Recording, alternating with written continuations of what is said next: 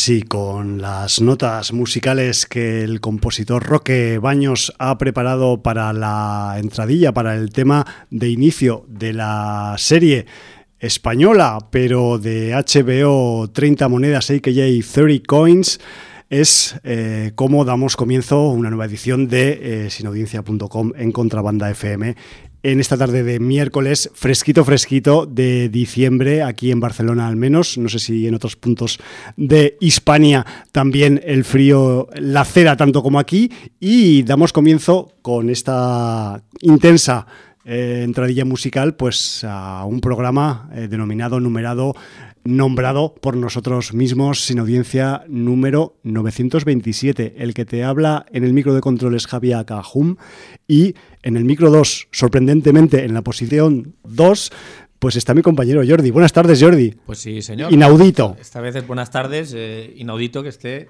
Micro 2, posición 2. Cada, cada cosa en su sitio, esto no puede ser. O sea, entiendo que pues ha habido aquí, no Se sé. han alineado los astros. Un albedrío, ha habido un albedrío pasado, sí. extra, no lo sé, no sé porque estas cosas a veces eh, igual no hay que buscarles una explicación científica, simplemente es algo aleatorio y cada mm, 500 programas los micros están en su sitio.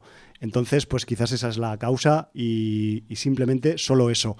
Recupero un poco, Jordi, la, la excusa sonora de esta tarde. No es que vaya a empezar el capítulo 3 de 30 monedas, realmente, pues... mm, Llevamos dos capítulos de esta nueva serie mm, que nace bajo el auspicio de Alex de la Iglesia y de su guionista favorito Jorge Guerrica Echeverría y que al menos mm, a mí me ha dejado un poco con la boca abierta y como tal pues merece al menos ser nombrada en esta entradilla y también como contenido pues uno de los contenidos principales que vamos a tener a lo largo de esta entrega de, de Sin Audiencia. Además, un producto, vamos a decir, que a priori y con muy pocos capítulos vistos, pues tiene pintaza y quizás pues le daremos pues una pequeña disección, al menos en su parte inicial, en este Sin Audiencia de esta tarde.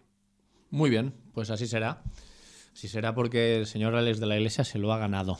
Sí, no, aquí no hablamos gratuitamente No. de nadie por nada, ni porque tenga un determinado nombre, ni nada por el estilo. Simplemente hablamos de cosas que nos impresionan, ¿no? Y esto nos está impresionando. Alex es un señor al que se le ha alabado muchas veces, pero que también tiene una cohorte de haters importante y también se le ha dado mucha caña. Sí, también. Y también. yo creo que con 30 monedas, al menos con los dos primeros capítulos, ha puesto las cosas en su sitio y nos ha dado un divertimento atroz.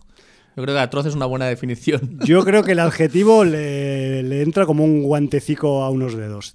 Muchísimos Sí. homenajes a muchísimas cosas, a todo lo que le gusta, a todo lo que ha visto y... Incluso algunas de sus filias conceptuales ¿no? y, Sí, señor. y argumentales que, que ya quizás hemos podido mm, vislumbrar En sus la- propias películas En alguna película sí. de- en su pasado currículum. y, y todo con un buen gusto dedicado al aficionado al género que lo va a agradecer.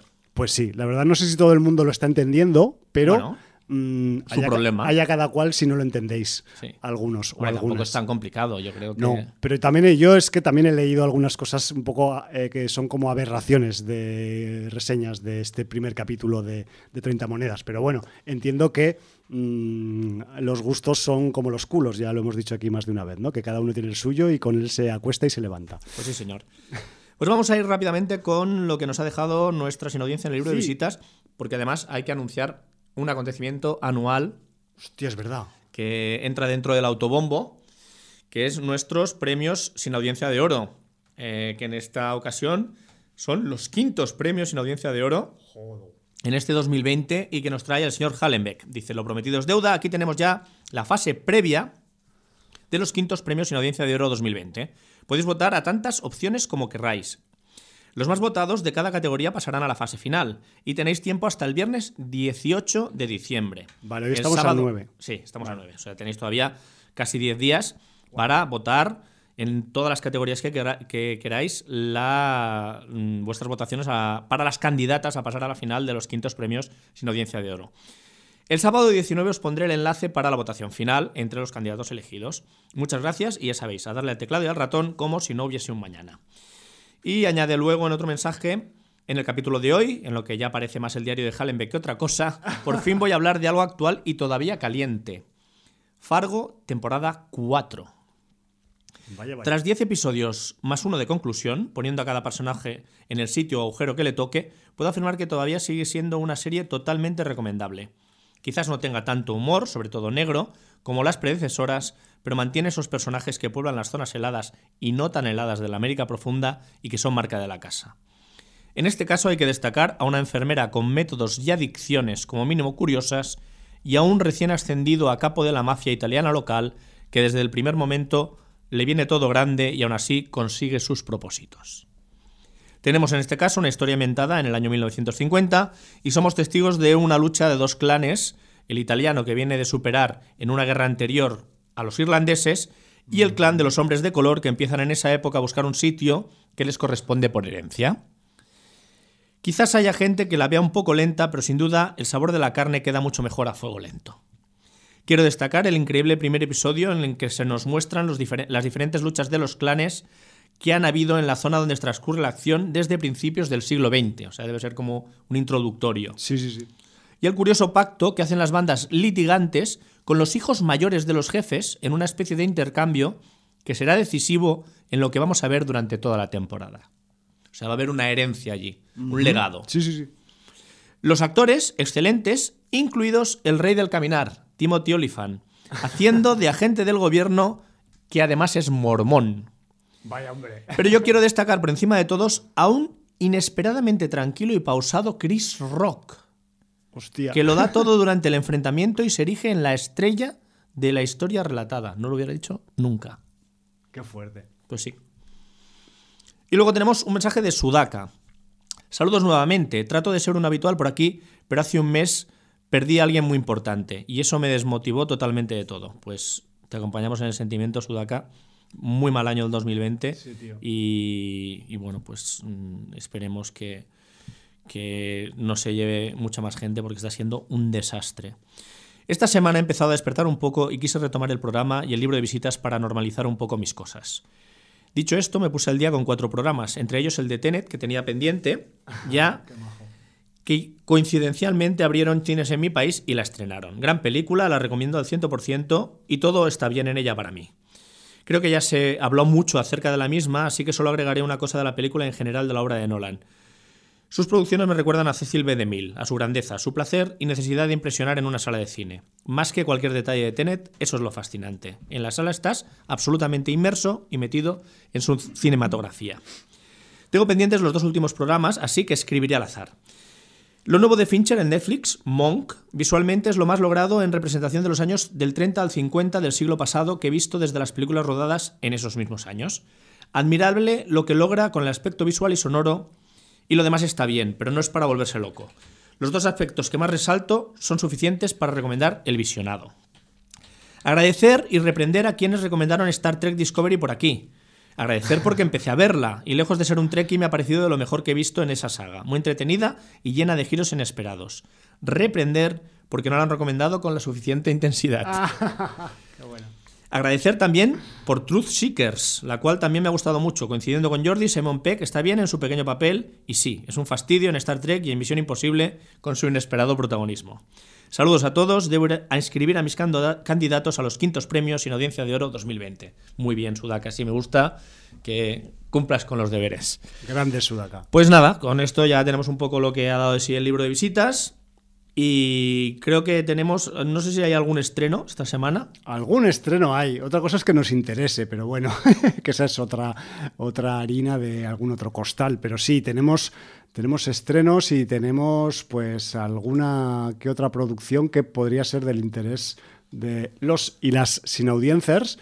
Y, y, por ejemplo, pues eh, vamos a, en cuanto me cargue mi página de referencia eh, de chuleta para los estrenos, pues vamos a mm, dar ese repaso. La principal de las películas que viene a estreno con algún tipo de cariz eh, sin audiencero es una película que se llama Otra Vuelta de Tuerca, de la mm, di directora eh, Fioria Sigismondi y que pues hace una vamos a hacer una adaptación libre de una de las novelas de Henry James, en la que pues hay eh, una joven institutriz que mm, es contratada para que le dé un poco de educación a unos eh, jóvenes sobrinos después de que ellos han perdido pues a, sus seres queridos. Em, otra vuelta de tuerca viene de mano de los eh, chicos y chicas de Iwan Entertainment, al menos aquí en España, y mm, no sé qué mm, grado de contenido en, vamos a decir, terror contra el drama tiene la película, pero sí que es verdad que en medios interneteros y tal, pues le están haciendo mucha publicidad. Y bueno, que sepáis que está, que está en el cine este próximo fin de semana. Luego también tenemos una película de uno de nuestros nombres fetiche para en el puesto de la dirección de películas, que no es otro que Isabel Coixet, pero de, ella no vamos a hablar, así que eh, tendréis que escuchar otro programa de radio para eh, saber qué es lo que trae Isabel Coixet al cine esta semana. Nosotros no os lo diremos. Por cierto, debo decir que, es broma, esto Isabel. lo dice Nacho Fiol, porque Isabel Coixet firmó el, eh, firmó el guion de una película de terror de los años... Hace años. 90, sí, una cosa así, de los primeros trabajos. Reniega de ella, claro. Vaya hombre. Eh, no me acuerdo ahora del título. Pero precisamente vimos con mi hermano este fin de semana, haciendo nuestro footing eh, mañanero, del sábado o de domingo, no recuerdo, el cartel de esta nueva película de Isabel Cochet. Y comentamos una reflexión en voz alta. Ninguno de los dos hemos visto nunca una película de Isabel Cochet. Vaya, hombre, yo sí que he visto. Yo no he visto, o sea que. lo he hecho, realmente, alguna vez aquí. A priori no me interesan, en absoluto. Pero eh, es que tampoco puedo jugar porque es que no he visto nada de ella. Digamos que la, prejuzgamos a menudo. De hecho, empezamos a, a trolearnos uno al otro diciendo, bueno, yo es que creo que a partir del minuto 15 en la película de Isabel Cochet mete cualquier cosa o el metraje en blanco hasta el minuto 80 porque nadie, nadie pasa de ahí. Entonces, como le dan las subvenciones y los premios y tal, es sin ver las películas. Sencillamente ella, o sea, alguien que se vea realmente la filmografía de, Isabel Cochet empezará a descubrir huevos de Pascua constantes porque como ella sabe que a partir del minuto 15-20 nadie va a seguir viendo la película o se habrá dormido, pues debe haber sorpresas. Es que... o sea, en mi mundo en mi imaginación, yo, yo lo, lo veo así. Eh, Isabel Cochet es un troll del cine y. Bueno, yo es que. Yo sé fantasía. Creo que, que, si en otra, otra próxima generación que venga después de la nuestra, que no tenga estos prejuicios con, con, con Doña Isabel, quizás se llevará sorpresas. Eh, cinematofágicas, lo dudo, ¿eh? o sea, estoy intentando ser diplomático, pero no me sale. Yo he visto creo recordar que eh, tendría que repasar su filmografía, creo que solo una, la primera. Me engañó con la primera porque la primera pues cuela como cualquier, además la vi en su momento ahí pues en, la eclosión del cine independiente catalán y ese rollo de principios de los 2000 o así sería. Y a ver, era la película aquella de Things I Never Tell You, cosas que nunca te dije, que estaba como rodada en inglés en Estados Unidos y era pasaba como una película indie de estas de Sundance Mm, sin más pena ni gloria. La peli no estaba mal, había unos personajes que te molaban más que otros, tenía algún puntito original en algún sitio, te estoy hablando de mala memoria, de una película que vi posiblemente hace más de 18 años o así, y, y la cuestión es que, mm, claro, eh, después cuando se cuando esa película hizo su efecto, eh, vamos a decir, gaseosil en los medios y tal, y se descubrió que esa Isabel Coixet no era de Wisconsin, sino que era de Cataluña, pues como que todo cambió, ¿no? Y, como que entonces empezó ese esa fama que, que, que, que, ha tenido hasta ahora y que, y que todo el mundo pues le, le reconoce sin haber visto sus películas. Nosotros hacemos al revés. En vez, de, en vez de reconocer su fama, reconocemos que no nos gusta sin haberla visto. Pero bueno, yo al menos vi la primera y dudo que las demás hayan sido tan frescas como la primera. Y la primera pues ya tenía sus cositas de indies que, y de gafapasters que a mí me, me tiraban un poco para atrás, pues luego ya no te digo nada. Pero bueno, son reflexiones en torno a vagos recuerdos, ¿eh? Que conste. Sí, pues es que además eh, esta semana Precisamente unas declaraciones de, Isabel Cochet han revolucionado Twitter porque no se le ocurrió otra cosa que decir que a ella le dieron el proyecto para dirigir Million Dollar Baby Y entonces, cuando ella dijo que quería hacer un cambio en la protagonista porque quería a Hilary Swank, no le hicieron caso. Y luego le ofrecieron a un señoro, llamó señor al señor Clint Eastwood, la película, y cuando el señor Clint Eastwood dijo que quería a Hilary Swank, sí se lo concedieron. Pero es que además, la manera en que lo plantea Isabel Cochet, según tengo entendido, es yo pude haber dirigido una película que ganó cuatro Oscars. A ver, chata. Bueno. Si tú hubieras dirigido esa película, no hubiera ganado cuatro Oscars. Pero de aquí a Lima, más que nada, porque hubieras hecho uno de tus bodrios que manda a dormir en el minuto 15 y no la hubiera soportado nadie. Y ese señoro que llamas, queda igual que fuera señoro o señora, porque si se llamara Clint Eastwood y tuviera el mismo talento, te daría 100.000 vueltas, pero mm, da- dando igual también que tú fueras señora o señoro, porque no es una cuestión de sexo, es una cuestión de talento. Ya. Y tú ni has tenido talento las pocas veces que has salido como actriz, que también has salido como actriz, ni lo tienes como directora. Pienso yo que todavía no he visto ninguna de tus películas, que a lo mejor me sorprende, pero no lo creo. Entonces, eh, esto es un, un- obviamente, he de reconocer un prejuicio, porque no he visto Total. ninguna película de ella, pero de quien sí he visto prácticamente toda su filmografía es del señor Clint Eastwood, y a mí decir que este señor es un señoro y, y degradarlo por, por una cuestión de celos y una cuestión de sexo, cuando, mm, mira, mm, yo lo siento mucho, pero yo creo que es una cuestión de todo, de, de- de- de talento, de premios y, y de que la industria le tiene a él muchísimo más reconocido que a ti por un mal que te pese. Y da igual que tú seas señora o señoro. Tal cual, sí, o sea, yo no lo podría decir mejor, Jordi, pero de todas formas, eh, hacerse promo en Twitter a costa de Clint Eastwood es muy fácil, ¿no? Bueno, De eh, ella la- las declaraciones no las hizo en Twitter, no sé a qué medio Bueno, sí, la- da las igual. hizo en una rueda de prensa para, para a raíz del el estreno de su nueva película. Ya. Y entonces en Twitter ha sido donde todo el mundo pues ha empezado a dar caña, lógicamente. Claro, claro, no me Porque extraña. quiero decir, si hay un territorio apache para dar caña, ese es Twitter. Es el puto Twitterland. Twitter- Twitterland y sus, y sus eh, huestes y criaturas que pueblan la, la red alrededor de esta red social o asocial, no sé cómo llamarla. Bueno, de, de hecho, voy a hacer justicia porque dice. las palabras textuales son. Rechacé Million Dollar Baby porque el guion incluía a una actriz, Sandra Bullock, a la que no veía en el papel. Y nadie me hizo caso cuando propuse a otra. Tampoco dice que fue la Hil- Hilary Swank. Vale. Luego llegó Clint Eastwood y eligió a Hilary Swank, en quien yo había pensado. O sea que sí que lo barajó. A un señoro sí le hicieron caso.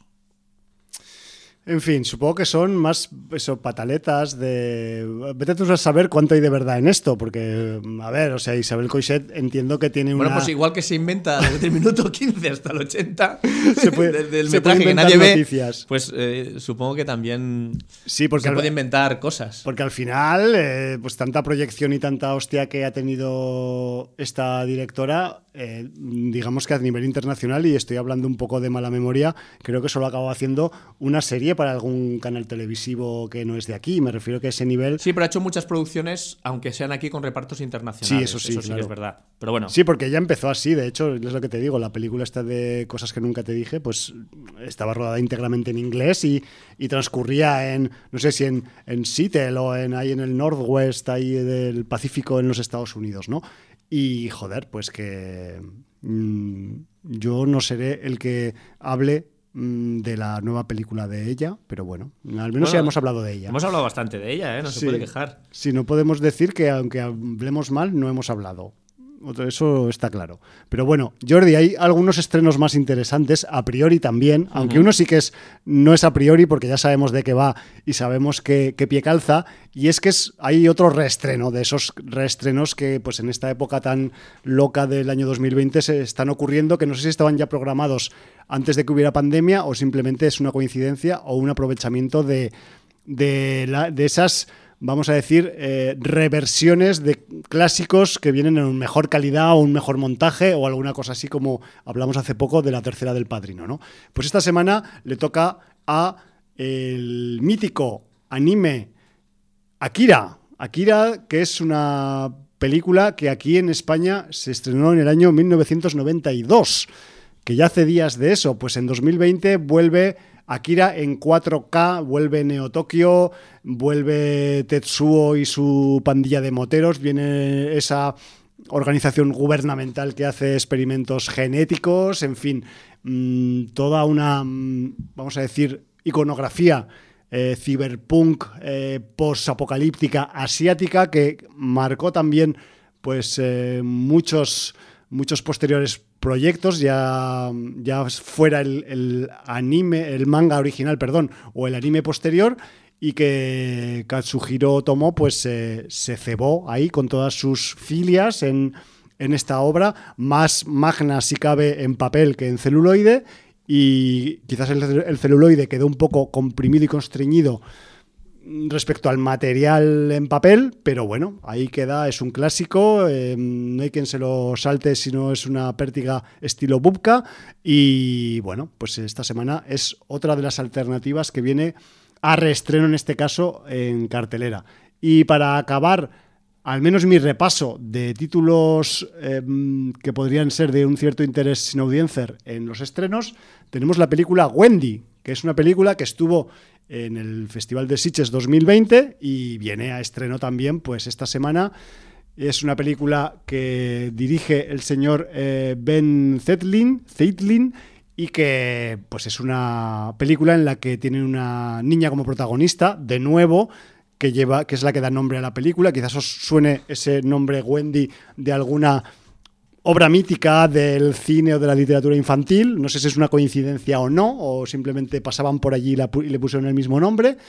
Pero sí que es verdad que es una película que, que está enmarcada dentro de los géneros, pues en, el, en la fantasía y en la que tenemos pues a una niña que es secuestrada y llevada a un mundo que no es este en el que vivimos, sino otro muy diferente, en el que hay pues una guerra en marcha y donde conocerá pues a señores y señoras muy originales que le explicarán el conflicto que existe en esa tierra a la que supuestamente ha ido sin, sin, eh, sin querer haber ido a ella. En fin, que eso es el rollo que tenemos un poco con los estrenos de esta semana y que no sé si tú quieres apuntalar o puntualizar alguna cosita más. Por bueno, ahí. de Wendy decir que el nombre de Wendy de la protagonista no es casual. Ya me lo imaginaba yo. Porque tiene es una revisión de un cuento infantil donde hay una protagonista que se llama Wendy. No voy a decir más. No decimos más, ¿no? No. Porque es una de esta novio ya. Bueno, o- quien, o quien Bobbio, re- quien recuerde el cuento, pues lo tendrá claro. Quien no lo recuerde, O la adaptación cinematográfica. que hizo va- Disney del mismo. o Disney u otros, porque creo que hay varias adaptaciones. En el cine hay alguna Disney. incluso de Steven Spielberg, ¿no? Alguna con eh, personajes reales, aparte de ser animado el rollo. Bueno, pues Bueno. ahí lo dejamos. Y no vamos a dar más pistas, va, porque nos estamos calentando la boca ya. Bueno, es lo que hay. es lo que tiene eh, hablar por la radio. Eh, bueno, hay algo de agenda también, ¿no? También tenemos agenda y además una agenda robusta que nos viene un poco derivada de la, vamos a decir, de las restricciones eh, sociales y culturales que vinieron para los días en torno al 1 de noviembre. Ya sabemos que, es la época otoñal por excelencia para festivales de cine fantástico y terror. Y uno de esos eh, eventos que se vio aplazado que transcurría en aquellos días fue el Festival de Cine de Cardedeu, el Cardoterror. Entonces el Cardoterror no se pudo celebrar en su momento en el fin de semana fatídico del 1 de noviembre y bravo por los chicos y chicas del Cardoterror, lo han trasladado a este próximo fin de semana del viernes 11 al domingo 13 de diciembre en la localidad de Cardedeu, aquí en la provincia de Barcelona, a escasos 40-45 minutos en Rodalíes desde la capital. Así que me refiero que, está cerca para poder asistir, a pesar de que pueda haber alguna restricción de esas de las municipales, pero bueno, eso ya cada uno, cada una deberá valorar si, si le va bien ir o no le va bien. Y la cuestión es que eh, a efectos de programación, en Cardoterror tenemos una programación que está un poco enfocada y homenajea en este año, en esta edición que creo que es la número 15, si no me equivoco, me podría equivocar, eh, homenajea al cine de serie B, así en general, o sea, con ese concepto tan, tan amplio y tan, y tan abstracto en un momento dado que podría ser eh, la serie B, ¿no? Entonces, que sepáis que en el, en el Cinema Sbar Yo de Cardedeu, a partir del, de este próximo viernes, vamos a eh, ver, por ejemplo, pues homenajes a películas y directores de diferentes épocas sobre todo del siglo XX, en cuanto al, a la serie B y al, terror. Y, por ejemplo, pues el viernes comenzamos con eh, la proyección, y lo voy a ir diciendo rápido para que no se nos alargue mucho, de el terror llama a su puerta del Fred Decker del año 86. Creo que esta película, en su título original es The Night of the Creeps, si no recuerdo mal, que, bueno, quizás la conocéis más por el, por el nombre en inglés o no, o vete tú a saber, pero que sepáis que el viernes en el Cardo Terror a las 8 de la tarde se proyectará este titulazo ochentero eh, de Fred Decker. Fred Decker, recordemos fue también el director de Una pandilla alucinante. Lo que pasa que en... ya hablaremos también de Fred Decker en algún otro momento un poco más de tranquis porque lo merece el hombre. Pero en Night of the Creeps, digamos que hay un pozo mucho más eh, vamos a decir, cabroncete y adolescente que no tiene eh, la pandilla alucinante. Ya también os lo voy a decir así de por adelantado, por si en algún momento pues hay alguien que no ha visto El terror llama a su puerta y duda si echarle el guante o no. Yo se lo echaría, por cierto. Eh, seguimos para el sábado 12 de diciembre. Ya empiezan, como hay restricciones nocturnas, empiezan a las 10 de la mañana a proyectar en el Cardo Terror. William Castle es el homenajeado al principio con The Tingler del año 1959. Luego vamos a tener a las 12 homenaje a Roger Corman con, atención señoras, señores, la proyección de El hombre con rayos X en los ojos, o sea, una de, de las pelis de cabecera del Hum y creo que del Jordi también, y que es una película ya muy viejuna del año 1963, pero para lo viejuna que es, es que lo peta mucho. Y yo no me, nunca me cansaré de mm, pues hablar, eh, vamos a decir que con parabienes y con, y con muchas, muchas flores y todo lo que, haga falta para esta película de Roger Corman, porque es posiblemente una de las películas de Roger Corman que más redondicas le salió. Tampoco es que quiera eh, criticar el resto de producción de Roger Corman porque es un Hombre, tiene mucha es, basura hay que es, un, es un destajista del cine Sí. eh, industrial y bueno pues tiene algunos títulos que, que, pues, le quedaron mejor que otros no pues eh, esta del hombre con rayos X en los ojos para mi gusto o sea es chapó Ray Milán era el, el protagonista. sí Luego también seguimos, Jordi, porque así acabo rápido. Eh, después de Roger Corman, homenaje a Dark Castle con la proyección de la película 13 Fantasmas del año 2001. Nos vamos acercando ya un poco en el, en el espacio-tiempo al momento actual.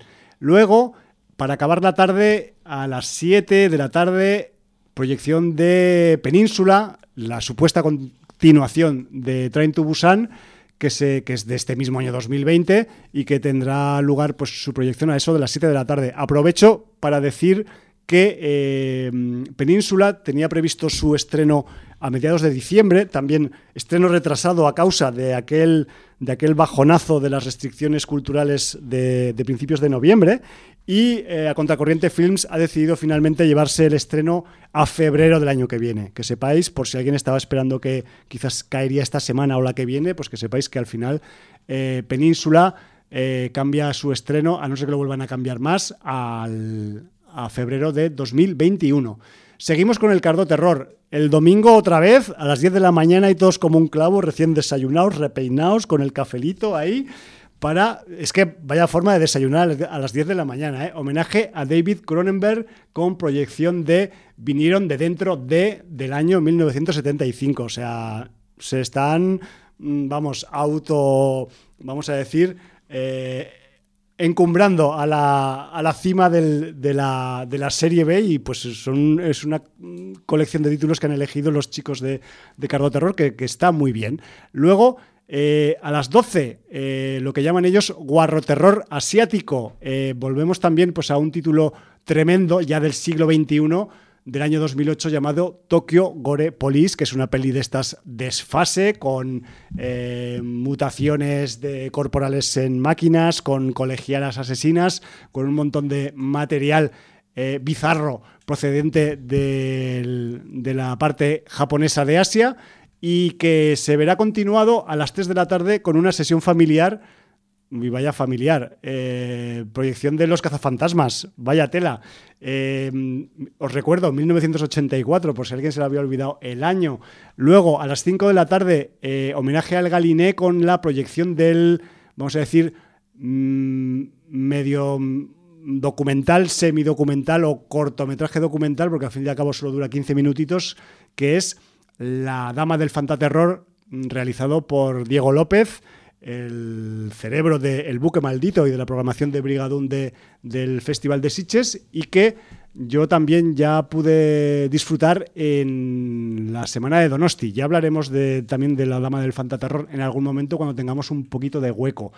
Después, eh, para, siguiendo el homenaje al Galiné, proyectar pues alguna película donde, donde aparece ella, que casualmente va a ser una película del año 1973 que es, se titula El espanto surge de la tumba. Vamos, que estamos eh, granadicos y, sobradicos en la, en la versión, en la sección eh, Cardoterror 2020, porque vamos. Y para acabar, ya pues al domingo, a las 7 de la tarde, pues una de las películas que también dentro de la franja Midnight Stream pues ha causado sensación este año en, en Sitges, que es eh, Psycho Goreman. Que sepáis que, muy importante también, que las proyecciones en el Cinema Esbarjo de, de Cardedeu, evidentemente con las restricciones actuales, pues igual no es un sitio muy grande y va a tener que tener su, su, su, butaca, sus butacas, su patio de butacas, su sala de proyecciones al 50% y no habrá muchas entradas disponibles. Se van a vender únicamente no por internet, sino en el día de la proyección y, antes de la proyección. Me refiero que a ese nivel no se puede hacer una compra previa, sino que pues quizás la gente de Cardo Terror ha decidido, bueno, pues si no nos dejan salir del pueblo, pues montamos aquí un Cardo Terror un poco petit comité para los fans del pueblo y de algunos más de cerca o alguno que se pueda escapar de alguna otra capital, pero que lo importante al final es sacar adelante el festival para que pues pueda tener continuidad a, en los años venideros. Esto en cuanto al Cardo Terror.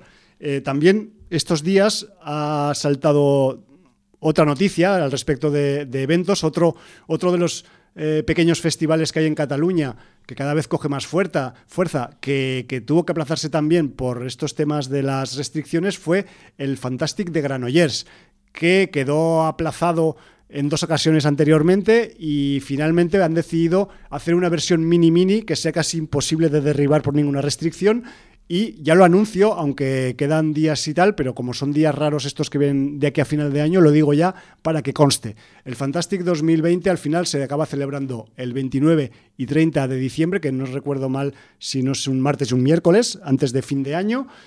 Tendrán lugar en, solo en dos días en el Cinema Edison de Granollers y que sepáis que han reducido la programación solo a la competición de cortometrajes. Habrá dos sesiones de cortometrajes, una el día 29 y otra el día 30, y al menos pues figurar eh, como edición celebrada ¿no? en este año tan extraño que, que, nos ha tocado vivir y que, bueno, pues que desde aquí mandamos mucho ánimo tanto a la tropa del Cardo Terror como a la tropa del Fantastic, que nos encanta lo que hacen y que nos mmm, agrada de forma sumarísima que, que, luchen así por el, por el fantástico. Si queréis un poco eh, recabar información concreta de estos dos eventos, www.elcardot.org en el caso del Cardot Terror o www.fantastic con K, granollers.cat si queréis eh, pues saber cositas del Fantastic eh, Granollers en su novena edición. Y con esto creo ya que ya me he quedado sin saliva y podemos pasar a otra cosa. Co. Pues si quieres podemos pasar un poco, eh, antes de entrar con esas 30 monedas. Vamos. Uh... Vamos a hablar un poco de Mandalorian. De Mandalorian que ya es ha verdad. pasado... Eh, además ya por dos capítulos, porque son ocho capítulos si no me equivoco por temporada, ha pasado el Ecuador de la serie. Uh -huh. Vamos por el sexto capítulo, ya visionado. Y, y, yo te voy a poner los dientes largos a ver si te animo a que te la, me, a te, que te la veas. Ya. Porque en el reparto de la primera temporada ya apareció un señor que últimamente está en todas partes. No sabemos es, cómo. Que es Giancarlo Espósito. Entonces, eso ya te debe dar un aliciente. Lo tengo presente, lo tengo presente y además con fuerza, además. Pero es que esta temporada eh, apareció también el señor Carl Weathers, por ejemplo, que además esta temporada dirige uno de los capítulos, además de Ah, volver a aparecer. Eh, esta temporada tenemos nombres ilustres como Timothy Olyphant, Ajá, que repite con la serie que nombraba Hallenbeck Sí, antes. sí, ¿no? señor. el señor Michael Bien, Ah, mira. que siempre es bien, Siempre es bien este hombre, sí, sí, sí. Rosario Dawson. Bueno, yo no me. Además, no te voy a decir. señora, ya- señora, que me voy, me voy a ver la serie. Ya, ya, ya. Estoy empezando. me estoy calentando. Y luego hay un nombre que no lo voy a decir. No puedes decirlo. No, no puedo decirlo. Porque es No, spoiler. es absolutamente spoiler. Porque cualquiera que haya seguido la saga Star Wars relacionará el nombre de este actor con un personaje que interpretó en la saga. momento. Exacto. En la primera trilogía. En la primera trilogía, que, que recordemos que es la segunda Sí. Eh, cronológicamente en nuestro tiempo, aunque es la primera cronológicamente en el tiempo de Star Wars, ¿vale? Sí. Entonces, pues no voy, voy a callarme para no hacer spoiler. El, el- que tampoco es un actor muy conocido fuera de, de este registro. De ese ámbito. Pero bueno, tiene otras películas y tal, y, y voy a callármelo, ¿vale? Entonces, bien. quiero decir que encima eh, sabemos que quien ha escrito y quien ha creado un poco el universo de, la, de esta Mandalorian es el señor John Favreau, que además se reserva el primer capítulo de vuelta, que se llama The Marshall. Y eh, luego a partir de aquí tenemos el segundo capítulo dirigido por Peyton Reed, si no me equivoco, el director de Ant-Man. Me suena, me suena de que va por ahí de la Marvel. sí. La Bryce Dallas Howard, que dirige el tercero. ¿En serio? ¿Se ha pasado a dirigir esta señora? Bueno, hace Se ha sus animado, pinitos, se ha sí. Carl Weathers, que dirige el cuarto. Dave Filoni, que dirige el quinto, que el título ya es un spoiler. Pues no lo digas. No, no lo voy a decir. Donde ya aparece un personaje muy importante y que además estaba esperando mucha gente, que aunque no sea un personaje principal de las películas más famosas de la saga, sí que es un personaje muy importante en las series, sobre todo animadas, Vale. que se han hecho del universo Star Wars y en novelas y, Vale. y novela gráfica que, Vamos, que hay del universo Star Wars. Que lo que han hecho es materializar de forma física un personaje que quizás solo se había visto en, eso, en animación, animación o en, o estamos, en- estamos o en dando literatura. pistas. O sea, Vale. si alguien sabe de las Clone Wars y sabe de la serie animada de Star Wars y además liga algún nombre que hemos dicho antes y ve el título del capítulo, pues está haciendo un spoiler él solo porque nosotros le hemos dicho que no lo haga. Exacto. Bien. Y el capítulo 6, que es el último.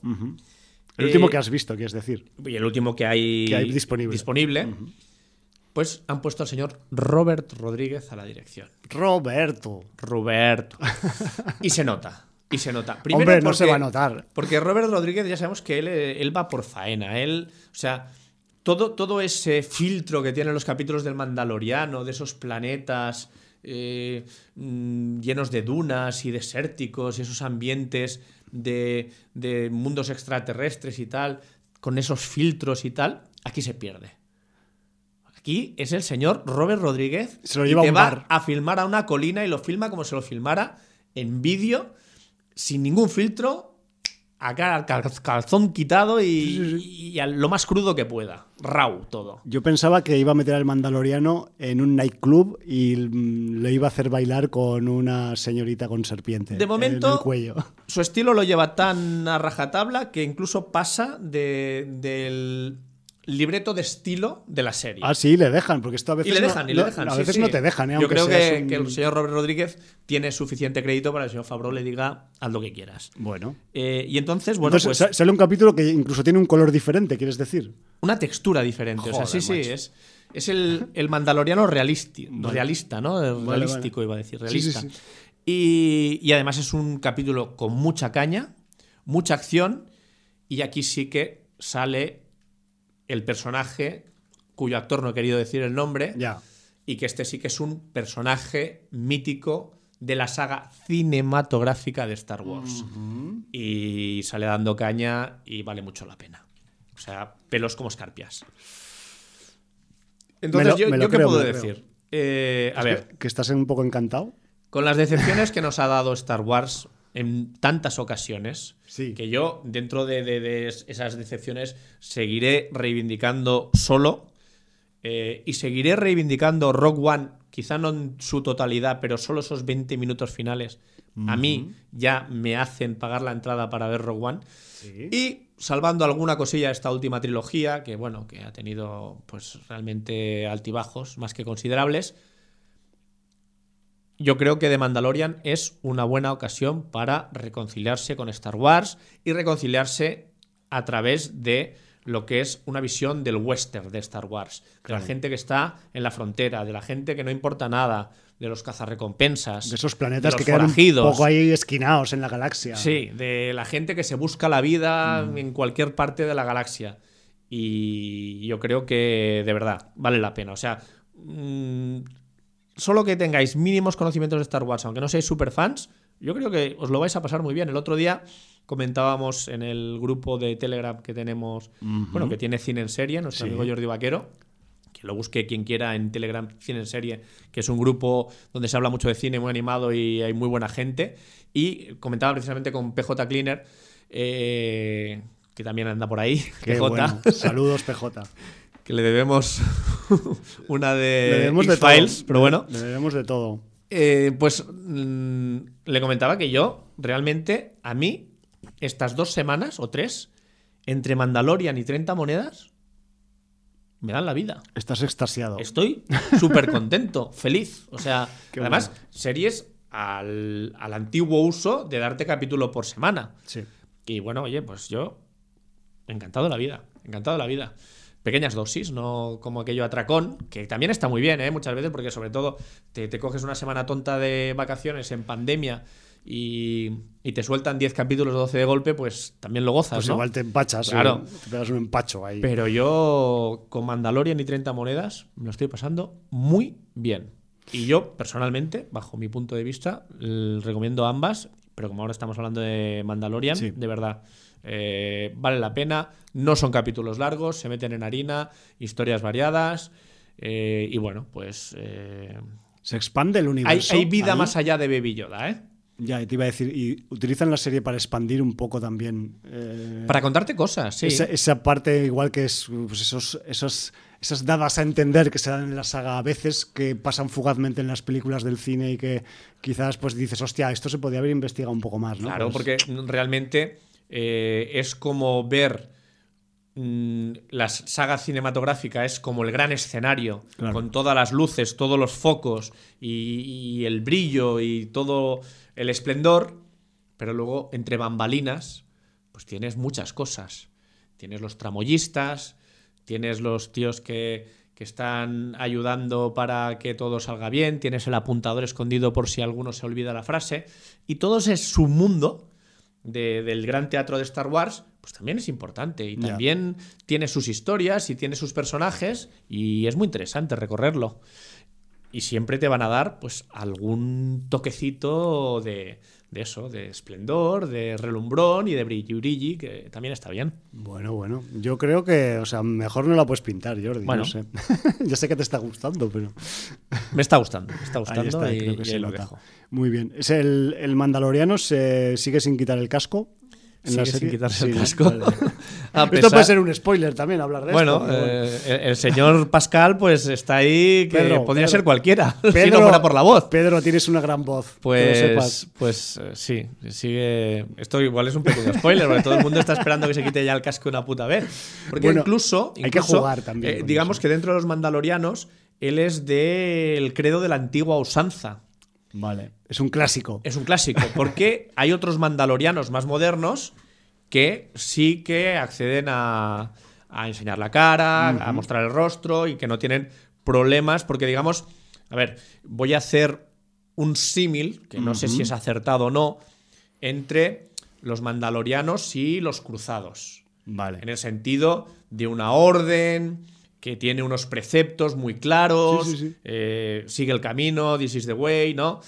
Y en este sentido, pues habrá gente más eh, de seguir los preceptos al 100%, no sé si llamarla pues fanática al límite, y gente pues que a lo mejor pues no están tan fanatizados y, Tan y se han modernizado dentro de estar en la misma orden. Vale, vale. ¿Vale? Y entonces esto además lo comprobamos esta, esta nueva temporada. Donde Bueno, van a haber otros bien. mandalorianos, que ya aparecían otros mandalorianos en la primera temporada, pero bueno.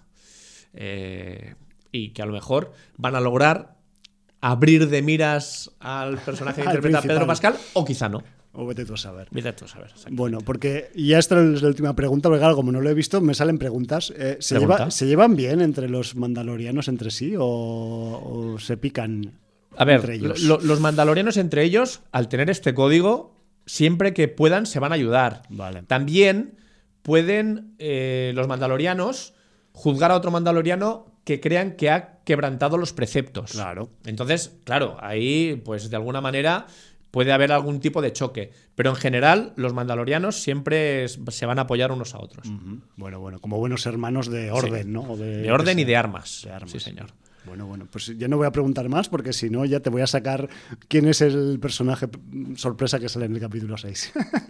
Bueno, no, no, no vamos a decir nada. no, no, no, mejor dejarlo ahí de sorpresita para que la gente se lo, se lo meriende cuando crea conveniente. Bueno, pues eso, decir que quedan solamente dos capítulos. Son, eh, son ocho, no se animan a hacer diez. Como... No, son ocho. Vale, ocho por temporada, o sea que la primera fueron ocho, esta segunda van a ser ocho. Sí. Se sabe, no se saben los títulos de los capítulos 7 y 8, porque además a veces estos títulos llevan spoiler, como pasa en el capítulo 5. Ahí te he visto. Pero sí sabemos que el capítulo.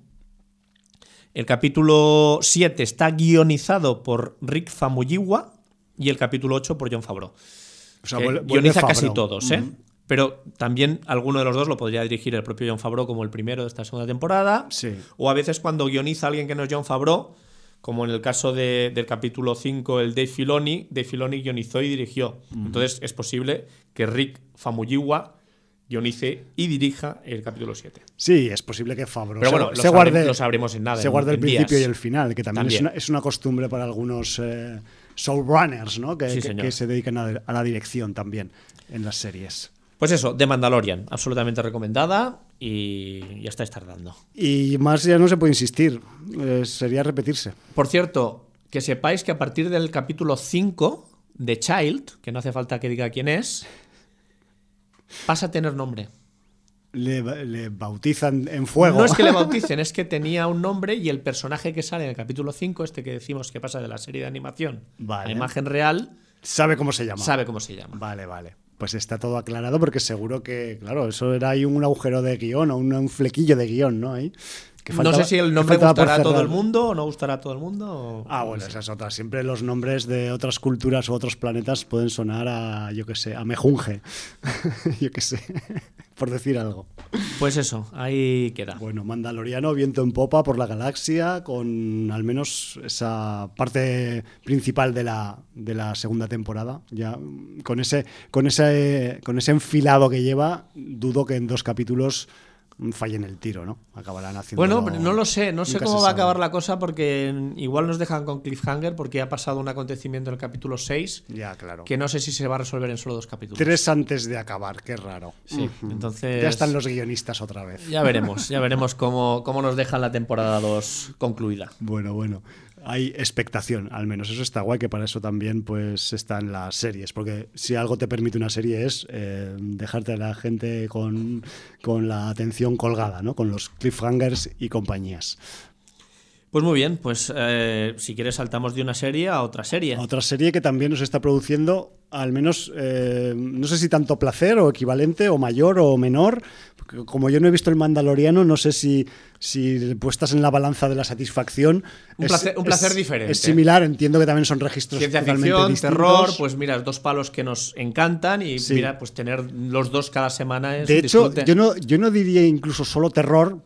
No, es que hay más cosas. Sé, sí, sé sí. Que es, sé que es un término que también muchos se llenan la boca con este término que voy a decir ahora, pero claro, he visto la, el primer capítulo de 30 monedas y la- el primer adjetivo, el primer nombre que me viene a la serie es, yo qué sé, el retorno del fantaterror en Hispania. O sea, es puro fantaterror porque eh, evidentemente pues tenemos la base del terror como concepto principal, pero tenemos unas cuantas ramificaciones, mm, eh, vamos a decir, guionísticas, conceptuales y de subgéneros que van bastante más allá. Además, el señor Alex de la Iglesia ha aprovechado muy bien que los acontecimientos transcurren en la España profunda Oh, y qué lujo, con chaval. eso le ha sacado punta a todo eh, el, el- lo carpetobetónico, lo... Vamos a decir el imaginario ibérico. Sí, el imaginario ibérico, pero más chungo. Claro, Eh, de peores comportamientos, machista, mm, autoritario, eh, brutal, eh, violento. O sea, mm, estamos realmente, ¿cómo se llamó eso que pasó con las hermanas Izquierdo? Como Puerto Urraco. Puerto Rico, o sea, Puerto Rico style, o sea, está presente. Sí, y además a mí me ha sorprendido, eh, o sea, en, en casi todas las cosas, que ahora vamos a ahondar un poco en, en- en lo que tiene dentro 30 monedas, pero es, es- es impactante el, el retrato de la España rural y no, no nos estamos ni, ni cachondeando ni mofando, sino que hay una realidad que, que tiene esos tintes que acaba de describir Jordi, que quizás pues no se acaba de ver bien reflejada normalmente en las producciones audiovisuales. Y, joder, cualquiera que conozca, o sea de pueblo, o tenga familia de pueblo, o ha pasado su verano en un pueblo alguna vez, o conoce cómo es España por dentro, va a ver que el tratamiento que hace Alex de la Iglesia en 30 monedas del ámbito rural es chapó, demoledor, porque esas cosas, no vamos a decir que todo sea así, pero ocurren, existen y se mantienen con el paso de los años. Me refiero que es un poco triste también que, que pueda, que esto tenga que ser así, pero es la realidad y, y aunque es una obra de ficción, de terror y de fantástico, pues tiene un trasfondo realista que es eh, mm, de los que le gusta un poco pues tergiversar con, con la ficción a la les de la iglesia, ¿no? Que es un poco ese, ese juego de meter en un ámbito totalmente pues cotidianista del mundo rural unos elementos fantásticos y terroríficos. Sí, es así. Sería así la cosa, ¿no? Más o menos. Es pues, así. pues ¿en qué, en qué consiste 30 monedas? Porque ya el, ya el, el título ya dices, pero 30 monedas de qué? Eh, claro, eh, cualquiera que esté un poco, eh, vamos a decir, familiarizado con la, con la mitología cristiana, quizás le viene una idea a la cabeza, ¿no? Bueno, cualquiera, y, y que además vea la entradilla de la serie. o sea, Sí, que ya es una declaración, Es ¿no? una declaración Pura de dura. intenciones. A ver, va- vamos a intentar hacer una breve sinopsis que es. eh, cobró Judas 30 monedas de plata por traicionar a Jesucristo y decirle señor. a los romanos dónde estaba para que fueran a detenerlo y lo crucificaran. Ahí está. Y acabarán con ese movimiento que subversivo había, que había de- en Palestina en su del momento. cristianismo, ¿no? Sí. Entonces, eh, bueno, pues eh, para quien tenga un poco de cultura de la religión católica, pues sabrá que Judas se arrepintió del hecho de haber traicionado a Jesucristo y con la bolsa de sextercios, eran eh, 30 sextercios de plata, eh, se ahorcó. No sé si era en el bosque de los olivos, eso, ¿cómo se llama? En el monte. El monte de los olivos, Monte eso, los bosque. olivos. Eh, Bueno, Monte pues Bosque parecido. se ahorcó, cayeron los extercios de plata, porque claro, evidentemente, pues si, si se suicidó, pues eh, los extercios allí quedaron. Y en esta entradilla del señor Alex de la Iglesia, pues los mm, legionarios romanos meten rápidamente la mano a esas monedas que de alguna manera se nos da a entender que están malditas. Sí, o que les mm, Bueno, tienen alguna propiedad. Que, que esas 30 monedas en concreto, esos Sí. 30 sextercios de plata, eh, tienen alguna connotación sobrenatural. Lo vamos Sí. a dejar ahí. Que son marroneros, vamos. Sí.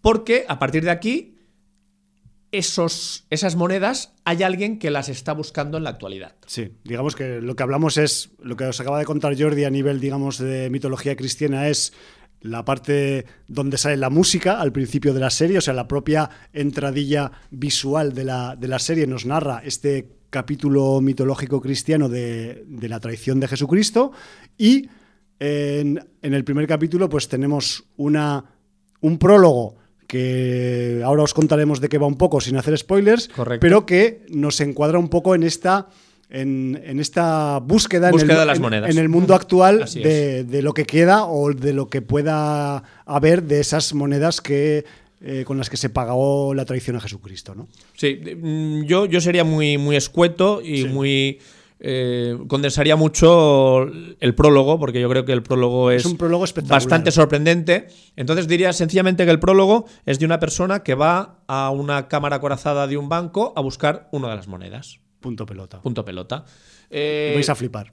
Exacto. Eh, Si no es un visto. prólogo que dura unos 10-12 minutos y donde ya vais a poder entrever que el Señor de la Iglesia se ha venido arriba. Se ha venido arriba, ha apretado el acelerador y ha subido el fricómetro, si lo podemos llamar así, a la máxima potencia. Porque si algo tiene 30 monedas es eh, contenidos y, mm, vamos a decir, añadidos y aliños de género que se van a multiplicar por cada escena del al menos primer capítulo. Yo debo reconocer que no he visto el segundo aún y que, bueno, y que, hacen de ese primer capítulo como pues una, un sorpresón. O sea, yo te lo decía antes de entrar a Antena Jordi, o sea, a mí me ha pillado el fucking Alex de la Iglesia con la guardia baja. Yo, yo esperaba algo, vamos a decir, mm, fantástico o de terror por su parte, pero no me esperaba esto ni de coña. Y el tipo, pues está, eh, ha puesto toda la carne en el asador, como se dice metafóricamente, y mm, ha generado al menos un capítulo piloto que a mí me ha dejado boca abierto. Y yo tengo, o sea, no quiero presumir, pero yo me he visto unas cuantas pelis y series y eso, y bueno, que no está Sí, mal, ¿eh? Además, mm, algunas de la- de las críticas que he visto a este primer capítulo, yo creo que es de gente que no lo ha entendido, que ha dicho O que que, no ha sabía. utilizado muchos clichés ya establecidos, pero no es que sean clichés, o sea, que un personaje que es un cura también boxee es un homenaje a otro cura que también boxeaba. A otros O sea, curas que Claro, eh, no os equivoquéis, o sea, no es que utilice clichés, que también se pueden interpretar como clichés, es que es lo que hemos dicho, el señor Alex de la Iglesia ha aprovechado para dejar correr todas sus filias y oye, que se ha quedado a gusto. Y no sabemos dónde va a parar, Y que el aficionado al cine de género lo va a disfrutar en general. Habrá quien cogerá y dirá, es que esto sale aquí. Pues claro que sale aquí, y es que Por es supuesto. intencionado que, que- que se vea que, que está haciendo algo que homenajea a.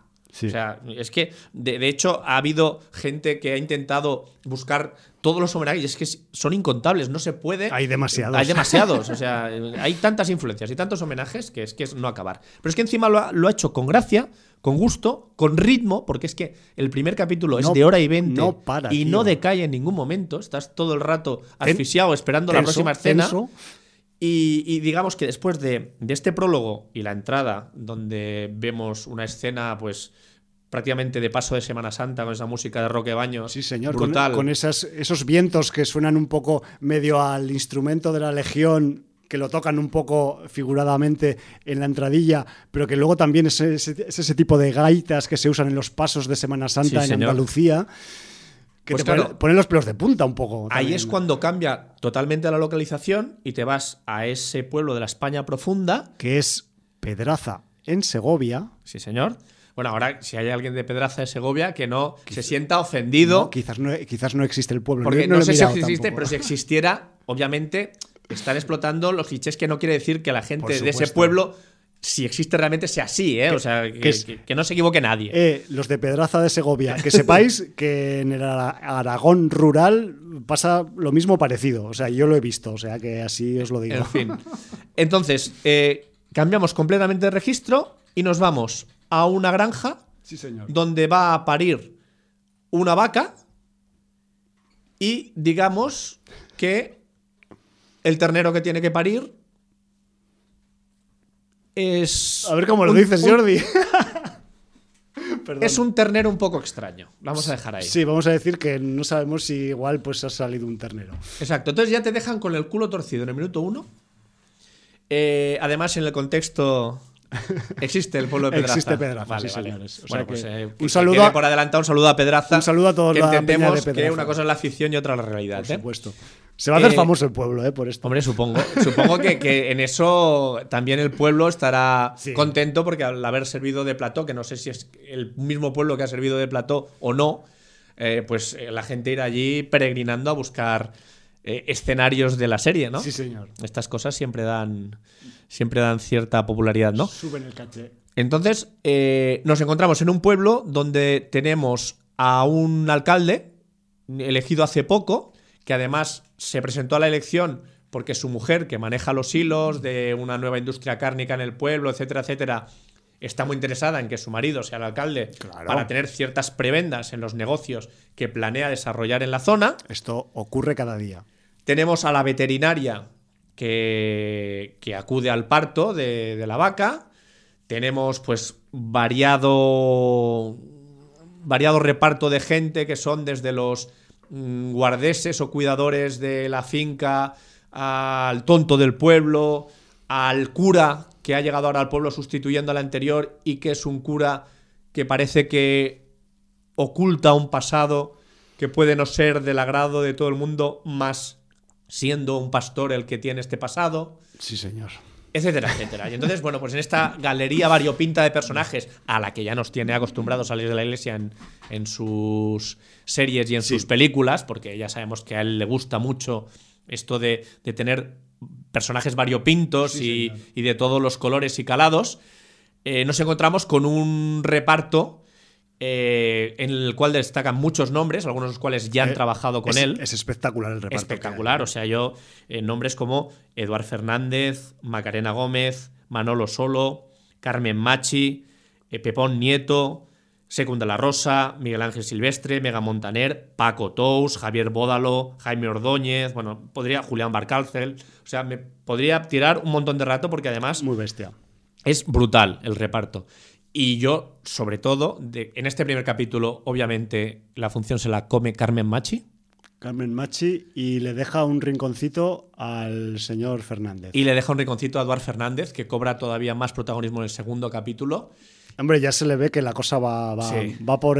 Y ahora entendemos un poco también los carteles de promo que hay por ahí, por el metro, por la calle de. Yo de no la- los he visto. Bueno, hay uno que sale todo el cabezón grande que luce Eduard Fernández en esta producción. Que si no lo habéis visto, pues Eduard sale con una cantidad de pelo en la cabeza mm, menor que en otras ocasiones, aunque le han cambiado el pelo de sitio.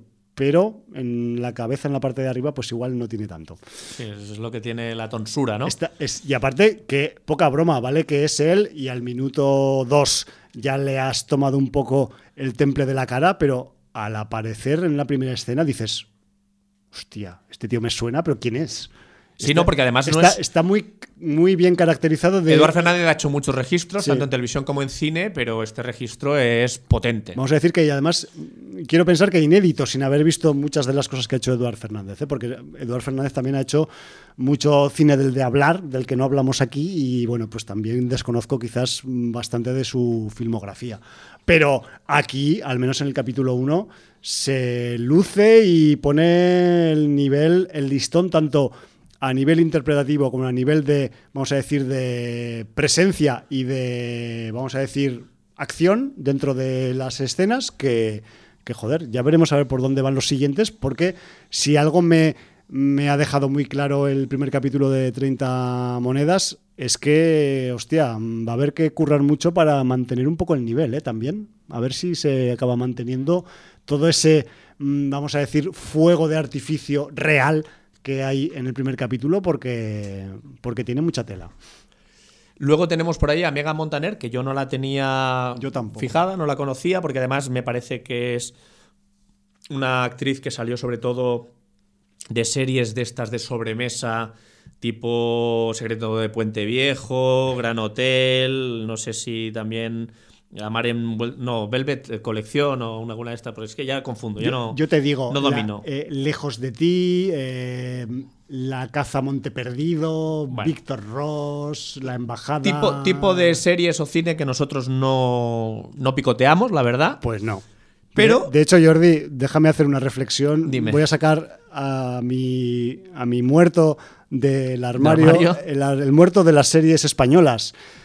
Yo el otro día pensaba y decía, claro, esto yo lo vi ayer, ¿eh? el primer capítulo de, de, de 30 monedas, o sea que lo tengo fresqui fresqui en la cabeza, como, como el ambiente que tenemos en el estudio 1.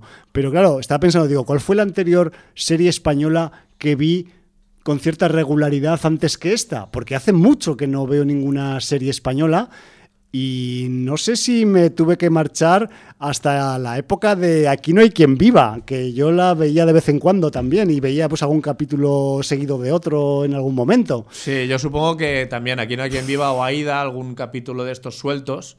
Que además, como te lo repiten hasta la saciedad. Me ha costado, o sea, digo, pero, pero sí, ¿será sí, no, yo, yo serie española con continuidad ahora me Ya, costaría. Entonces, claro, es como una especie de, de vamos a reconciliarnos porque también el fantaterror español en formato serie es posible, ¿no? Y Alex parece ser que nos, nos lo quiere demostrar. Pues sí. Y luego, un nombre que ha rascado a más de uno, por ejemplo, a mi compañero, Sí, que es el señor so- Miguel Ángel Silvestre. Que soy yo, tu compañero. que, que, bueno, por el legado previo que tiene, de todas formas yo debo decir que para el papel que le han dado a Miguel Ángel Silvestre yo lo veo correcto. No voy a decir que es un gran actor, Vamos a es decir- más armario que actor, Sí. Pero yo lo veo correcto. No, no es, vamos a decir que no es un caso extremo como el de Mario Ladrillo Casas. Bueno, que Mario Casas también ha encontrado Sí. un poco su segmento, ¿eh? Sí, o sea, sí, sí. hay que decir Lo veo, que lo a veo. pesar de que no vocalice y no se le entienda, como alguna vez le pasa también a Miguel Ángel Silvestre, Sí. eh, dentro En- de en lo este que cabe, capítulo. yo creo que de, de tanto ir al monte, pues acabas conociéndolo un poco. Entonces, Sí, yo, di- yo yo entiendo creo que- que, yo qué sé. eh, de, de tanto hacer un oficio, pues algo se les pegará. Claro. No, a ver, yo he de reconocer que las primeras escenas con él me han costado mucho y esa, ese, ese, digamos, ese, ese dolor se ha ido, digamos, diluy- Atenuando, ¿no? diluyendo por el, el, camino. segundo capítulo también se aten- O sea, yo creo que para el registro que tiene está correcto. Sí, vamos a decir que Miguel Ángel Silvestre tiene un, vamos a decir, una- un papel funcional en la historia y que, Correcto. y que tampoco se le va a exigir más de lo que no puede dar y ese tipo de cosas a nivel, vamos, sobre todo actoral, ¿no? Y que igual, pues es un, es una, es un, vamos a decir, personaje bisagra, ¿no? De los que hay, hay varios por dentro del, del reparto de 30 monedas. De todas formas, es bastante protagonista. ¿eh? Claro, y bueno, y es el, Es el alcalde es el del alcalde pueblo. del pueblo. Eh, no sé si en algún momento dice. eh, creo que no, porque yo estaba todo el rato especulando. Digo, es el alcalde del pueblo, pero ¿de qué partido es? Y a ver si lo dicen. No, no, no lo dicen, Pero, no no lo acaban diciendo. Al menos hasta ahora creo que no lo han dicho. Entonces yo estaba haciendo como quinilas de a ver, a ver si es de los CIS o es de los PIS o es de los BIS o de cuál, ¿no?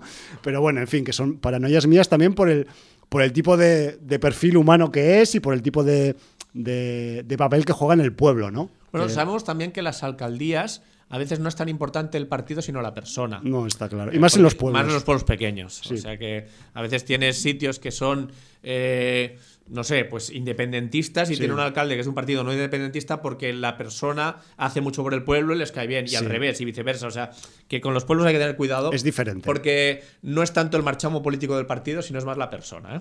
Sí. Y además, lo que vamos. ¿Hemos hablado ya de Carmen Machi? No, no, todavía no. ¿no? Todavía no hemos llegado. No hemos llegado a, a Carmen Machi porque eh, Carmen calle. Machi es una de esas actrices que es capaz de, de hacer comedia, además de manera hilarante, porque ella realmente, hablábamos de Aida precisamente, Sí. que es el personaje que dio nombre al spin-off, a pesar de no estar ella en la mayoría de la serie, y desde Siete Vidas, ¿no? Y Carmen Machi es una actriz que cuando se va al drama, o en esta ocasión incluso se va al terror, es capaz de hacerte sentir escalofríos. Es muy buena. Y, y- y yo me alegro mucho de que explote esta senda y espero que la explote con más asiduidad. Sí, porque el resultado es atenazador y es lo que esperas de un actor o una actriz cuando se mete en un registro un poco así escabroso o, o terrorífico. Y igual pues ella, pues como muchos otros compis de profesión, ¿no? Pues se ha visto un poco encasillada en, la, en los parámetros de la comedia y, y es una actriz... Bueno, mira, estaba pensando yo ahora que precisamente con Macarena Gómez Sí, teníamos a Nuria González en el capítulo de Historias para no dormir que se llamaba Para entrar a vivir. es verdad. Y Nuria González, que siempre la conocemos más de, de actriz de comedia, hacía un papelón de terror brutal. claro. O sea, esto es lo que quiero decir con Carmen Machi, ¿no? Sí, sí, sí. Me parece que, que de todas formas, yo he visto a muchos actores eh, dramáticos decir que para ellos los actores y las actrices geniales son las, actores, las actrices y los actores de comedia que luego se pasan al drama, porque dicen que, que es más fácil hacer reír que hacer llorar. Y que el, quien es capaz de hacer reír será mucho más fácil que haga llorar y lo hará mejor.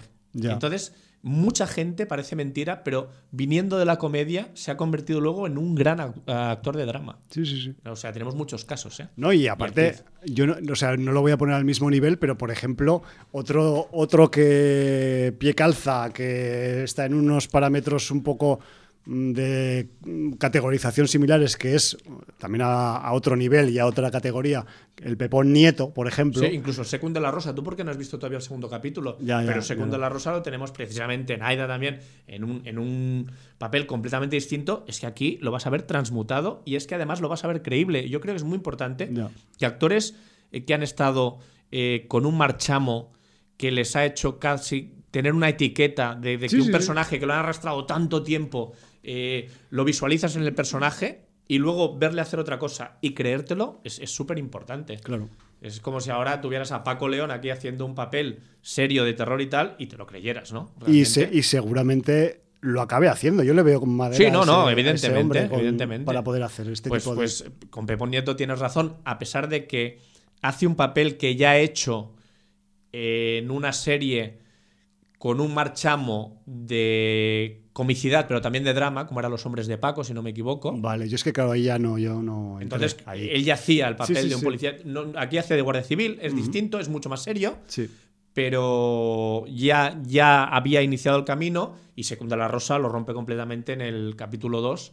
Ya ves. Y, y cuando lo ves y lo ves cómo lo han caracterizado, mm, es que parece un hombre de pueblo profundo. Eh, bueno, o sea, realmente. Estoy, estoy deseando verlo. Sí, sí, no. eh, no sé si puedo decir el, el nombre del capítulo 2. Hombre, yo me he comido el spoiler. ¿Ah, tú lo has mm, comido? Pues no lo digo entonces. Sí, ya me lo he comido. Lo que pasa, claro, en el minuto uno que veáis la portadilla vais a saber el nombre del capítulo. Ya, por eso, pero me refiero que sí. Bueno, que sí- digamos que es eh, una práctica ancestral para comunicarse con el más allá. Bueno, sí, como el típico teléfono, ¿no? De antiguo. Co- Como, los dos danones con la cuerda que cuando los tensabas podías Exacto. escuchar al otro. La vibración de las ondas pasaba de un lado a otro. Eh, yo lo que, lo que quiero que quede claro, y que también creo que es, es- es una obviedad, pero por si acaso lo digo, que es que si hay gente que a lo mejor el reparto de 30 monedas le está echando para atrás, pues por eso, porque hay una profusión de, de nombres que están, pues eso... eh, Más ligados a la comedia. ligados a la comedia o que están un poco encasillados en la comedia, que sepáis que, que bromas, pues eh, igual hay alguna con el alcalde que es un poco tonto, es un Sí. poco buenazas tonto, así un poco y... Pero las justas, ¿eh? Pero las justicas, me refiero que no es una serie ni cómica, ni que dé un lugar a un alivio cómico después de una escena chunga, porque podría haber incurrido perfectamente, porque Alex de la Iglesia ha hecho en otras ocasiones alivios cómicos después de una escena rechunga. Sí, de hecho, el Día de la Bestia, que para Por ejemplo. obra cumbre, eh, Heavy Satánico y de Carabanchel. O sea, eso. Tiene, tiene alivios cómicos constantes. Pero aquí, digamos que por ahora se los está guardando. Y que hay un poquito igual, pues en algunos, eh, digamos, escenas así más de más valle, entre- de transición entre la chicha, que igual, pues, pues por el alcalde, que es un poco eso, calzoner, un poco así, que se deja dominar por su, Calzoner, por su, por su, por partner y, y tal, pues bueno, es todo acabado en er, ¿no? Pues Digamos que la partner del calzoner es Macarena Gómez. Macarena Gómez, que por cierto que es otra actriz que quizás, a pesar de que ella tiene gran experiencia en, en el, en el apartado del género, quizás no tan conocida en el gran público como en los especializados en su apartado de género, pero que sepáis que aquí si, tampoco... si no me equivoco, Musarañas ya la produjo Alex de la Iglesia. Sí, me refiero, pero igual mm, me refiero que Musarañas, pues la gente que la ha visto No, sí. en las series estas típicas de Lo- sitcom, pues Lo que igual pasa es que la gente que escucha sin audiencia sí que tiene Entiendo, referentes de este tipo. Sí. En cualquier caso, pues Macarena Gómez es otra que, que igual podría estar un poco, pues, eh, un poco, pues, tildada de posible, mm, digamos, eh, nombre asociado a la comedia y, y aquí, pues, bueno, no tiene un papel así también un poco, pues, de por atrás. Sale es frecuente y tal, pero bueno, yo creo que conociendo un poquito a Alex y a Jorge, creo que mm, quizás la Macarena Gómez no le va a tener que decir algo en voz alta en algún momento de la serie. Ya veremos a ver. Bueno, ya Igual- veremos. igual me esto, irá creciendo. Esto Sí. irá creciendo, sí.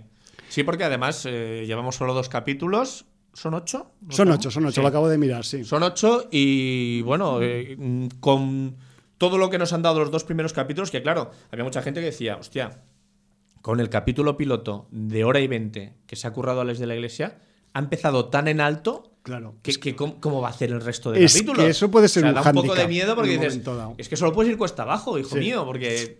Pero la verdad, visto el segundo capítulo, que además tiene 20 minutos menos, te da los suficientes alicientes para, para estar todavía en alto y, querer seguir viendo la serie. O sea que con dos capítulos, la cosa muy bien. A ver, yo mm, sinceramente, em, eh, lo primero, pues eh, constatar que he flipado con el registro cuando, cuando eh, se pasó el capítulo piloto en Sitges en su momento. Yo no asistí a la proyección, pero sí que leí algunas impresiones o oí comentarios de gente y no lo pusieron muy bien. Ah, ¿no? Para, para que luego veas lo que te puedes fiar de la, de la subjetividad, ¿no? Con todo el respeto, ¿eh? Que hay quien le puede gustar más un registro, otro registro. Pero claro, dije, como que mm, el- la opinión externa, pues en mi cabeza fue fraguando pues una, una vamos a decir, predisposición a que iba a ser una serie igual pues de medio pelo, que igual iba a tener un poquito de interés, pero que tampoco iba a ser una flipada y tal. Y luego, claro, llegas y te encuentras esto y dices, cojones, estos que han visto. Igual han visto el capítulo censurado, o se han quedado dormidos porque trasnocharon con los Midnight Stream, o yo qué sé qué, tío. Porque a veces en los festivales pasan cosas raras, ¿no? Pero claro, acabas de ver el primer capítulo, el piloto, y dices, pero estos que vi- estos, estos, estos, sea, pues, fumaron algo. A, o lo mejor solamente coincidiste con la parte mala de. Yo qué sé, de- tío. A ver, yo entiendo que como tú o, o- o la pequeña banda de haters del Señor de la Iglesia Claro que o algo. que Porque yo yo, en- yo en general, todo el mundo que ha visto, o los dos primeros o el primer capítulo, oye, cuanto menos notable y muchos encantados. eh, en los círculos que me muevo yo y Sí, con sí, la gente pero que, bueno, ya sabes que en intercambiamos opiniones. En los festivales va gente de todo tipo. Sí, no, no, está y, claro. Y nunca sabes quién va a ser el que está detrás en la fila o delante o en la butaca de al lado. o- y pues a veces oyes comentarios, ¿no? Y dices, bueno, yo, yo apunto, yo apunto, pero luego ya, ya veré lo que, lo que me parece a mí, ¿no? Y dentro de esta, vamos a decir, de esta, de esta valoración más que positiva, al menos del, del piloto, porque yo no puedo hablar de más, también hay que valorar, aparte de las actuaciones, el, vamos a hablar de un poco de del guion y de los recursos escénicos que tiene el capítulo o la serie a priori, ¿no? Y es que, eh, aparte de hacer esa un poco vinculación eh, histórica, mitológica cristiana con el momento actual, mm, tenemos una, una trama que, que después de, de de lo que hemos visto en los primeros 70-80 minutos, pues dices, ¿y esto para dónde va a ir? Porque claro, a mí no se me quita de la cabeza el prólogo, porque el prólogo además pasa en un, no sé si lo hemos dicho antes, pasa en un sitio que está muy lejos de, de Pedraza. Me refiero que no es que pa- no pasa en España. ¿no? Y de hecho, durante el primer capítulo también se explica eh, alguna cosa sobre algún personaje que tampoco ha acontecido en, En suelo español, sí. Sí. Me refiero que y sí también cosas importantes, Puede porque haber- además eh, a lo mejor también en Pedraza aparece alguna de esas monedas. Eh, no sabemos por qué. mm, Quizás si, si, veamos, si vemos lo que, lo que pasó en otro país lo entendamos mejor. Claro. Y, y muchas cosas. Y, y en el capítulo 2 todavía vas a tener más sorpresas y más explicaciones. Y, y- quizá todas esas explicaciones no te aclaren, sino que todavía Te embrollen más te embrollen más el, Bueno. el lío. Que A mí- bueno, que a mí tú- ya me mola, Tú ¿eh? siempre has tenido la tesis de que cuando guioniza Alex con su amigo Jorge, siempre salen las cosas mejor. Eh, a ver, yo entiendo que, valga la redundancia, que se entienden bien y, y el señor Garrica Echavarría tiene ideazas. Otra cosa es que, claro, esas ideazas luego hay que llevarlas a, Hay que plasmarlas, a ras de suelo, ¿no? claro. Hay que, hay que rodarlas y hay que... Y de hecho, pues aquí igual un poco... Yo creo que el, el Alex de la Iglesia se ha dejado un poco comer el terreno. No sé, me imagino estos dos discutiendo sobre el guion antes de empezar a rodar. Pero creo que, visto lo visto en el piloto, el Jorge le ha metido tres o cuatro puntos ahí porque tenemos algunos detalles a nivel de efectos especiales y a nivel de, vamos a decir, de categorización dentro de los subgéneros del fantástico y del terror que a lo mejor al principio del capítulo no te imaginas que vas a acabar viendo, ¿no? El Y- horror cósmico. Por ejemplo, por ejemplo, que es un concepto tan, tan volátil y tan poco eh, dado a materializar en un... E infrecuente Sí. en el imaginario ibérico. Pues hombre, yo creo que, pues, a ver, algo habrá por ahí, pero bastante poco habitual. Bueno, eh, producciones eh, rodadas aquí, pero que eran medio internacionales y Claro. con la Fantastic Factory detrás. ¿Te acuerdas Una, historia. sí, acuerdas de y cuál, empeza- no? y empezaba por D. Esa, y acababa por N. Vale, pues Pasaba en Galicia. en Galicia, en el Finisterre. Pero sí, po- poco ha habido. Poquito. Y, y, joder, pues tiene esos, esos detalles, ¿no? Que dices. Y aparte con una factura técnica que dices, joder, o sea, entiendo que, no, no sé si lo hemos dicho antes, que está detrás HBO, que HBO está viendo, aparte de- pertenecer, digamos, esta serie a la- al rango, a la parrilla de HBO Europa, eh, con el hecho de que esté rodada en castellano, pues abre también las puertas a todo el mercado que es gigantesco de América Latina. Entonces, Sí, claro, señor. me refiero que mm, hay presupuesto, yo creo que se ha empleado bien, eh, tenemos una idea que, que- que agarra y que, te, que te produce tensión y que te da ganas de más. Y aparte, ¿qué es eso, Jordi? Que ¿Cuántas veces hemos dicho aquí, hostia, pero el rollo este de los cristianos, de la mitología cristiana, cuando alguien quiere coger algo y lo lleva a la ficción, es que da mucho juego y tiene mucho jugo. Y es un poco lo que han hecho. A ver, no han, no han metido cosas que sean de rollo de convertir el agua en vino y ese rollo, pero yo qué sé, ya está bien que hayan cogido un episodio, digamos, mítico de la vida de Jesucristo, ¿no? Como, como excusa para, para darle Sí, porque además va a servir de nexo de unión para mostrarnos muchos horrores y de muchos tipos. Claro. Y, y en eso le voy a hacer una similitud, aunque no tengan nada que ver las series en sí, con Lovecraft Country. Que de alguna Vale. manera, en cada capítulo, Sí, sí, sí. a través de un hilo conductor, pues te daba diferentes visiones de imaginario folclórico, del horror, del terror, desde lo más Lovecraftiano a las criaturas más clásicas, a los espectros, a- al vudú, etcétera, etcétera. sí, sí. Pues entonces, de alguna manera, Y todo, todo eso casado con, con la cruda realidad, ¿no? Correcto. Con el racismo, Entonces, con la segregación. correcto. con- sí, sí, sí. Pues con aquí la lo pobreza. mismo con la España con- profunda, Ya. con ese machismo, con esa violencia. Y, y, oye, de momento, con dos capítulos chapó. Y yo estoy deseando ver el tercero ya. Es así. Es- esto va uno por semana, ¿no? Esto va uno por semana. Vale, sí, vale. señor. O sea que acabaremos, no, no, sé, no acabaremos el año con ella. Además, el tal como veo yo la producción y HBO detrás, y, mm, yo supongo que esto o lo subtitularán o doblarán al inglés y, lo va, y no solo va a tener distri- distribución a Latinoamérica, sino yo creo que va a tener distribución internacional. A ver, yo sinceramente estando En en, el- cuanto a que HBO lo puede programar doblado al Sí. inglés en, en- en el resto de Europa, incluso en Estados Unidos. Yo te lo digo porque a efectos de, digamos, eh, vamos a decir, de producción, HBO Europa, evidentemente, pues eh, produce para, para eso, para toda Europa. Lo que pasa que igual no estamos tan acostumbrados a que algo de Españistán acabe estando a disposición europea. Mm, Yo, al, al menos en el, en el capítulo piloto, pues en, en mi, en mi archivo que, que- con el que he visionado el, el capítulo, incluía varios subtítulos ya. Me refiero que tenía Pues subtítulos de en inglés, en, alemán, danés, francés. en alemán y en. No, muchos del norte, noruego, sueco y tal.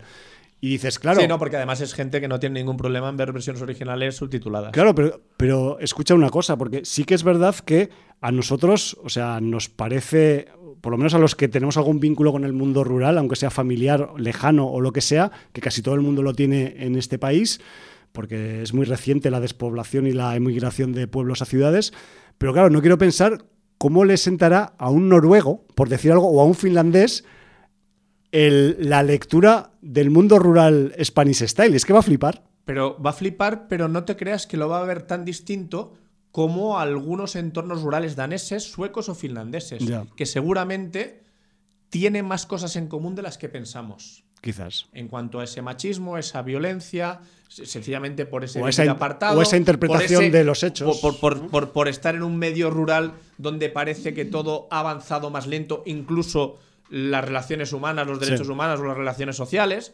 Entonces, bueno, pues hay más primitivismo, vamos a dejarlo ahí. Sí, digamos que pues igual no, no- no ha habido una, mm, vamos a decir, evolución ¿no? en, en tantos aspectos como se ha producido en el mundo urbanístico, urbanita o como lo queréis llamar. Sí, sí, sí. Bueno, No sé si os ha quedado claro que nos está gustando la serie. Sí, porque además teníamos que hablar de dos películas y Hostia, es vamos a, ya No, estamos ya no, no podemos. fuera de tiempo y es una pena. Bueno, pues porque- ya hablaremos la semana que viene porque eh, vamos a intentar, pues eso, dejar a las 30 monedas, a las 30 coins, hasta el Ecuador de la serie, Sí. si, si puede ser, si lo podemos aguantar. Podemos Ya aguantar hasta el ya capítulo 4 así para hablar los cuatro primeros. Hablar solo fuera de micro de ellas, para, de, de ella, para pues para mm, que mm, dar cabida a otros contenidos y tal. Porque Que yo ahora te tengo un poquito de envidia. ¿Por qué? Porque esta semana tendrás dos capítulos y solo uno. Claro, es que es el, es el envidismo lo que mueve el mundo. ¿Has visto? bueno, a veces yo también... o Sacaré sea, mi escopeta de caza y, y te, reventaré. Y te volaré los putos esos delante de la mesa de mezclas, cabrón. Bueno, pues eso podría ocurrir si estuviéramos en un entorno rural, pero también podría ser en un entorno urbano, porque aquí también tenemos escopetas recortadas, que lo sepáis. Pero bueno, que, que todo está en clave de humor y de, y de ironía en este programa, que lo sepáis. Que, que amamos profundamente el mundo rural y, y a veces pues lo único que lo que nos gusta es que nos metan monstruos y cosas fantásticas por todos lados. Y también en el mundo rural, ¿por qué no? Porque o sea, también el folclore al final es donde acaban naciendo los primeros miedos de la humanidad, ¿no? Y esas cosas que luego mm, pues, se acaban eh, reflejando en las películas y en las series. Pues sí. Pues ya tenéis recomendaciones: Mandalorian, eh, 30 monedas y bueno, Cardo Terror este fin de semana. Sí. Quien tenga oportunidad. Quien pueda ir, que le Que pille además, cerca. sobre que- todo, que mire que queden localidades, porque recordad que con el tema del COVID, pues Hay eh, restricciones, de movilidad, sobre todo en fin de semana también. Que tenéis también ese reestreno en salas limitadas, pero reestreno de Akira en 4K, Sí. para quien también le apetezca. Y en fin, pues que vamos a intentar hasta que nos llegue la vacuna y que nos vacunen a todos como a terneros. y nos convirtamos en superhombres y mujeres. No, no, iba, iba a decir otra cosa, pero bueno, Pues- quiero ser positivo. Dentro de esta mierda de normalidad, porque eso de nueva normalidad yo no lo compro. Es dentro de esta mierda de normalidad vamos a intentar Como diría un rapero, diría que es bullshit. Bullshit. sí. Y como decía también en The Greasy Strangler, ¿no? Claro, también. Eh, recomendación de Sudaka, por cierto. Gran, gra- grande Sudaca. Greasy Strangler. Siempre. Eh, pues eso, que mientras estemos en esta mierda de normalidad, pues vamos a intentar que nos afecte lo mínimo posible Sí. a, a nuestro ocio. Porque si ya eh, con lo que estamos toda la vida dedicada pues a mm, trabajo, cosas familiares, Obligaciones etcétera, varias, sí. obligaciones en general, pues el poco ocio que tenemos encima no lo podemos disfrutar, pues apaga y vámonos. Sí, y montamos una catapulta y que nos, que nos manden, pues eso, a, a Wuhan o fuera del planeta. Yo qué sé, ¿dónde, dónde habría que ir después de esta. Porque después de esta ya no sé si habría que irse ya hacia otros lugares del sistema solar, por lo menos.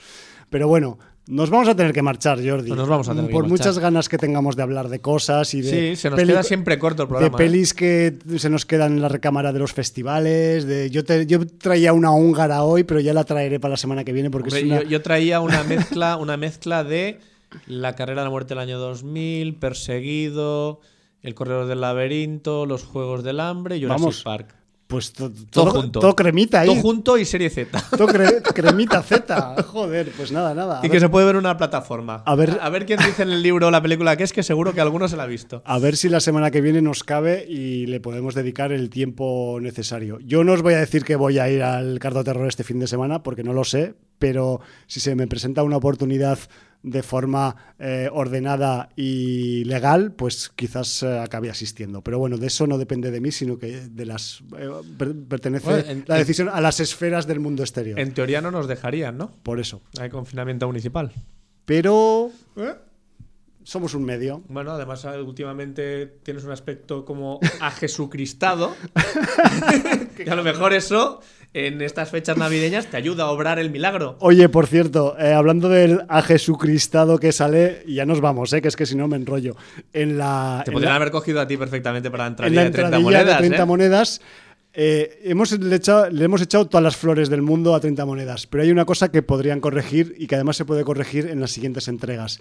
Y es que cuando al Jesucristado que aparece en la, en la entradilla le- los romanos le clavan la lanza, sale un churrutón de sangre y se ve un poco ahí como que... Se ve súper CGI. Que es como que ha sido un estudiante de CGI el que lo ha hecho. Sí, que, que no hubiera costado nada coger un tío con un bote de ketchup fuera de cámara y apretando Sí. botecito. Me Sí. refiero a tener una doble, una segunda opción. Alex, mm, sí. Eso. Y que es eso, y que si O necesitas... por afearte algo, ¿eh? si necesitas algún Jesu, Jesucristado, que sepas que el Hum, pues igual, También. según, según el Jordi, y podría... Tener, y tener a un miembro de sin audiencia en una entradilla de tu serie, pues también le daría lustre, joder. Bueno, di que que somos los, los decanos de, de- de la radio de género española de largo. tú, me, tú es porque me ves con buenos ojos, pero igual que podría ser a Jesucristado, también podría ser el otro, el lado opuesto. El Judas también podría ser yo, Sí, tranquilamente. pues sí, porque, son, razón. porque son como Sí, las dos caras de una misma moneda. son complementarios. Al menos en la entradilla de 30 monedas. ¿Qué prefieres, crucificado o ahorcado? Vamos a echar la moneda al aire. Bueno, un, sexter- un sextercio de plata. Yo un creo que es lo apropiado. Nos vamos a tener que marchar Sí. Y como no he ripeado más música, porque que sepáis que no he podido encontrar la música de Roque Baños para empezar el programa y lo que he hecho ha sido ripear el, puto el audio del puto capítulo 1 que, para que sonara y lo tuvierais en vuestras orejas. Con Es- permiso de Alex, ¿eh? nos lo ha dado por siempre, escrito. en siempre, con permiso todo en servilleta de bar y con una C y un circulico. Que sepáis que he dicho, hostia, ¿qué pongo para acabar? Porque además igual nos enrollamos, ¿qué va a poner? ¿Otra vez el Mandalorian, otra vez Star Wars, que ya lo pusimos la semana pasada? Pues no, he dicho, pues como Alex de la Iglesia y ha- lo que ha hecho es un poco jugar con el imaginario cristiano, con la mitología cristiana, a mí me ha venido un ramalazo a la cabeza, de esos que me da a veces por asociación de ideas, y he pensado, hostia, sé de otro que hizo una especie de reinterpretación del imaginario de la mitología cristiana, pero en clave musical, allá por finales de los 80, principios de los 90, y he dicho, ¿y por qué no pongo con este programa un poco No me dirás que metes aquí Camilo VI cantando Gesemaní. No, Ah. pero te he traído un track que lleva por título, no sé si te gusta o no, pero a mí me encanta, es uno de los tracks favoritos de mi vida, que es Jesucristo García, Hombre. de lo- nuestros queridos Extremo Duro. Sí, señor. Entonces, como en este tema también, pues se hace una eso, una reinterpretación, eh, vamos a decir, Spanish style del mito de Jesucristo, por decirlo de alguna forma, pero en, en clave un poco barrio bajera y en clave un poco, pues macarra y descarnada, pues he dicho. Robe, Extremoduro, Jesucristo García para acabar el sin audiencia de hoy. Además, alguien que no vino el rey tampoco le importó y hace milagros, convierte el, agua en vino y se resucita si se hace un canudito, ¿no? Pues Pues es que me encanta, lo siento. Es uno de mis temas de cabecera, aunque sea hip hopero, que lo sepáis. Pues sí, señor, con Extremoduro y Jesucristo García vamos a despedirnos como siempre con un Valar Morgulis. 30 monedas, motherfuckers.